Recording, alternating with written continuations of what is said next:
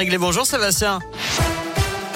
Salut Nico, salut à tous. À la une de l'actu, cette enquête toujours en cours dans le Puy-de-Dôme après un drame hier après-midi dans un petit village près d'Ambert. Un homme de 62 ans tué devant chez lui à coup de fusil par son voisin de 73 ans avec qui il venait d'avoir un différend. Le suspect a pu être interpellé sans résistance.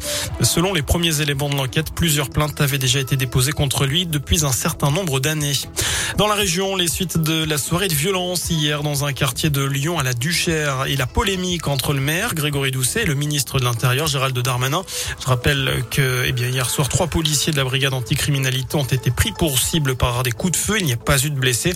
Selon le ministre, la BAC surveillait un point de deal. On ne sait pas s'il y a un ou plusieurs tireurs. Euh, ce matin, Gérald Darmanin a déploré l'absence de caméras de surveillance dans ce quartier de Lyon. Il a adressé un courrier à Grégory Doucet pour l'inviter, je cite, à sortir de l'idéologie et à mettre des caméras dans les endroits où il y a eu des trafics de stupéfiants. Le maire Europe Écologie Les Verts de Lyon lui a répondu, précisant qu'il y avait déjà 60 caméras installées à la Duchère. On ne peut pas dire que le quartier n'est pas vidéo protégé. Fin de citation. Dans le reste de l'actus, mardi, cette nouvelle panne chez SFR, de nombreux utilisateurs du réseau ont constaté qu'ils ne pouvaient ni appeler ni aller sur Internet durant l'après-midi. C'est d'ailleurs ce qu'a confirmé le site downdetector.fr avec plusieurs milliers de pannes recensées. Un incident avait déjà concerné les interactions entre les réseaux SFR et Orange la semaine dernière. Le début du procès de deux hommes accusés du meurtre à caractère antisémite de Mireille Knoll, une octogénaire juive tuée chez elle à Paris en 2018. L'un des suspects connaissait la vieille dame depuis très longtemps.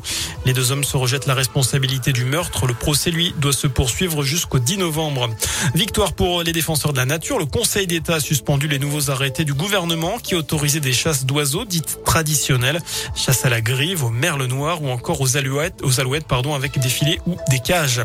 52 000, c'est le nombre de volontaires inscrits pour le mois sans tabac qui débute le 1er novembre. Les participants pourront bénéficier d'un accompagnement personnalisé pendant 30 jours pour arrêter de fumer. Plus d'infos sur le site de Santé publique. Un coup de filet mondial contre le commerce illégal sur le dark web, c'est la version clandestine d'Internet. Au total, 150 suspects ont été interpellés selon Europol. À l'origine de ces arrestations, des actions séparées menées dans plusieurs pays comme les USA, l'Allemagne ou encore la France. On passe au sport avec le quart de finale de Leaders Cup de Pro B ce soir entre la JAVCM et Évreux. C'est à partir de 20h. Et puis avant cela, un mode de foot féminin. L'équipe de France se déplace au Kazakhstan. Match de qualif pour le prochain mondial 2023 coup d'envoi à 17h. Enfin, avis aux fans des Enfoirés, la billetterie pour 2022, un air d'Enfoiré a ouvert ce matin à 10h. Les concerts auront lieu du 20 au 24 janvier à Montpellier. Toutes les infos, c'est à retrouver sur enfoiré.fr. Évidemment, les restos du cœur comptent sur vous. Voilà pour l'essentiel de l'actu sur Radio Scoop. Prochain point avec l'info dans une demi-heure. Je vous souhaite une excellente fin de journée.